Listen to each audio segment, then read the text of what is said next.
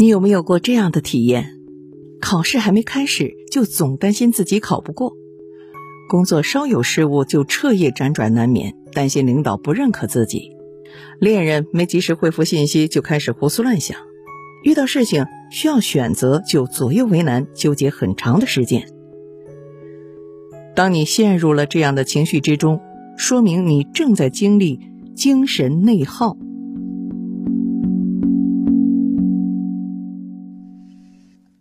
人的精力是有限的，你只有百分之百的能量，百分之八十都在自我内耗，行动力自然减弱。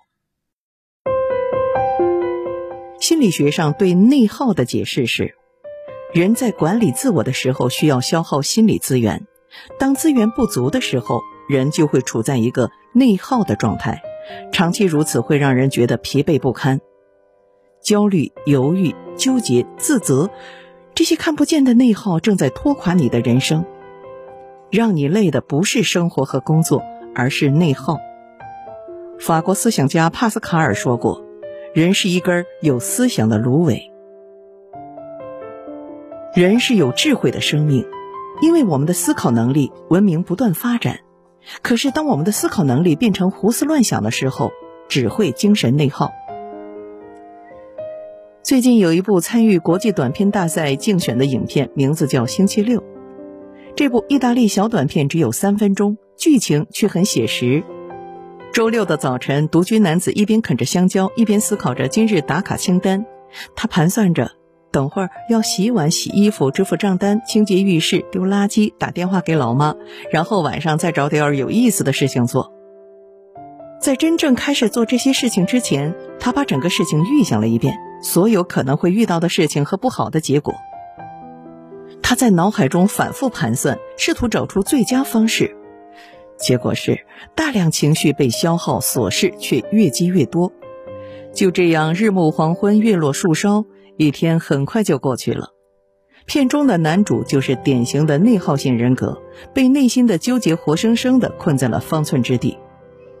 明明做事情只需要两个小时，提前消化掉自己要去做这件事，以及提前预知所有可能出现的结果，再到下定决心、鼓起勇气开始去做，花了八个小时，还是带着排斥和负面的心态，最终导致一整天没干什么事情，却感觉身心俱疲。真正让你觉得累的是这些未知的情绪内耗，而真正能帮助你进步的是你的行动力。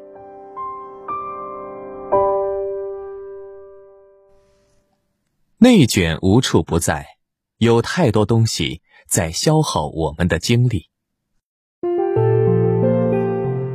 生活的琐碎、工作的压力、人际关系的烦恼、家人的期望、消费主义的控制，而真正厉害的人都是反内耗体质。九十岁仍没有退休的心理医生中村恒子奶奶，用一辈子写就一本哲理小说《人间值》得。给这个人人都有内耗病的时代开出了一剂真诚的良药。为什么我们总是感到焦虑和疲惫？大多数情况下，是因为对未来考虑太多，导致精神内耗严重。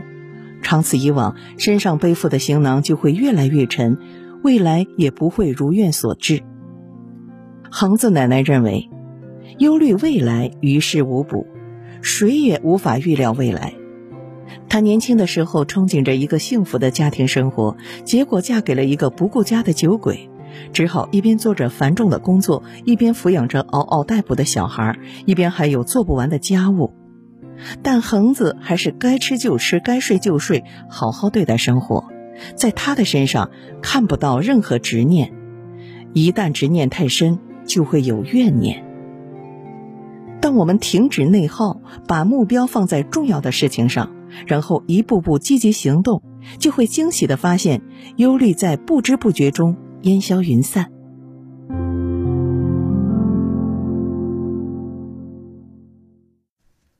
一个人最大的内耗是不放过自己。英国国民级心理咨询书《蛤蟆先生去看心理医生》里说：“没有一种批判比自我批判更强烈。”也没有一个法官比我们自己更严苛。心里始终就像住着两个小人，不断打架。其实一直和自己斗争的不是外界或他人，而是那个高敏感、低自尊、完美主义倾向的自己。知乎上有个热门话题：为什么说内向的人精神内耗很严重呢？网友安小艺的回答引起了很多人的共鸣。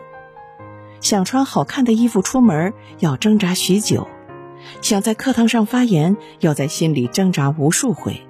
聚会的时候，企图加入群聊，却一句话也插不上；发个朋友圈、公众号，要焦虑失眠一个晚上。内向性格的人一般高度敏感，很在乎别人对自己的态度和看法，在人际交往过程中，总是反思自己有什么地方做的不对，有哪句话说的有问题，别人会如何评价自己，甚至会因为这些想法感到焦虑。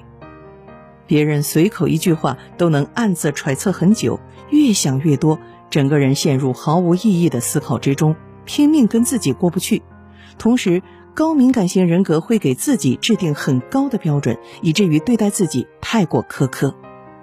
而高标准往往跟低自尊紧密相连，一旦发现自己的缺点，就很容易产生自责或自卑的情绪。萨特的小说《墙》里有句话我很喜欢。人时时刻刻保持自我克制是一件很愚蠢、很内耗的事情。我们很多的不快乐，就是因为被头脑当中的各种念头缠绕。精神损耗严重，会影响我们做出有效的判断。无论是学习、工作还是人际交往，都会更加吃力。学会接纳自己，扔掉完美人设的标签，是减少内耗的开始。日剧《我们无法成为野兽》讲述了内耗型人格的真实社畜故事。在人们眼中，女主深海晶每天笑容灿烂，是一个工作和恋爱都做到完美的全能三十岁女性。事实上的他，只是为了周围人的眼光而不断忍耐，内心对工作和恋爱都很疲惫。每一个人都想成为野兽。却因为内心的考量，活得束缚又艰难。当我们不再去讨好所有人，不再鞭策自己做到完美的时候，才会活得更自由。我们是生活的创造者，而不是被动适应者。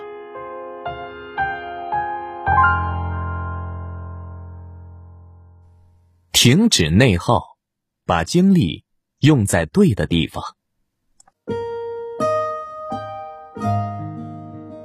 史蒂芬·科维在《高效能人士的七个习惯》这本书中提到两个概念：影响圈和关注圈。关注圈是指我们日常所关注的事情，比方说家庭、天气、健康、事业、时事等等；影响圈则是指通过自身努力可以影响或改变的事情，比如学习成绩、工作表现等。这个概念的核心是提醒我们关注自身能控制的方面。不要把精力浪费在不可控的方面。一般来说，一个人的关注圈会大于影响圈。就像如果你想升职加薪，就去努力做业绩，影响老板的决定；但如果把目光放在关注圈，抱怨老板不赏识自己，只会把大量时间浪费在自己无法控制的事情上，就容易陷入深深的无力感。要想减少内耗，成为高效能人士。我们就要学会缩小关注圈，扩大影响圈。积极主动的人会更专注于影响圈，不会在不可控的事情上紧盯不放。爱好是消解情绪内耗的一大良药。安徽的张同学查到自己高考总分五百二十九，不是很理想。他没有一蹶不振，更没有一味沉溺在悲伤的情绪中，而是独上二楼。去拉二胡，乐曲凄凉，同时怀有希望。他已经做好了复读的决定，就不再纠结于过去的失败，让负面情绪消耗自己。人生难免有苦闷时，爱好就能提供一个无人打扰的小世界，暂时逃离生活的烦恼，给你力量，重整旗鼓。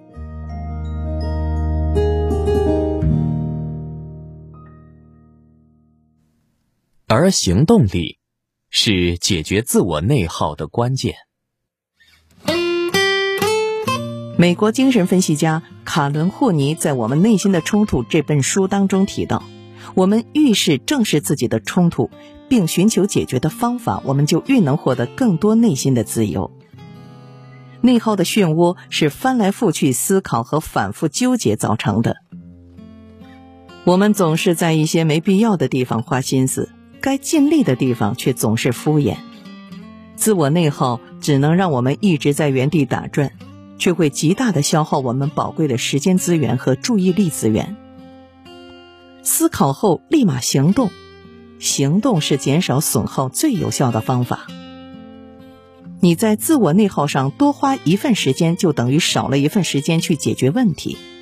在面对一个高难度的任务时，我们往往会因为应对方式的复杂冗长，而初始行动力很弱。需要学会把目标拆分为阶段性的小任务，提高行动的初始力。从每一个能够完成的小目标开始，而每一次小目标达成，又给我们创造了更大的动力和热情，从而形成积极循环。俗话说：“将军赶路不追小兔。”聪明的人懂得把时间专注在重要的事上。内耗严重的人才会把时间用在纠结、焦虑上。任何时候，我们都是自己心理痛苦的制造者，也是唯一的终结者。愿我们都能减少内耗，内心山河壮阔，始终相信人间值得。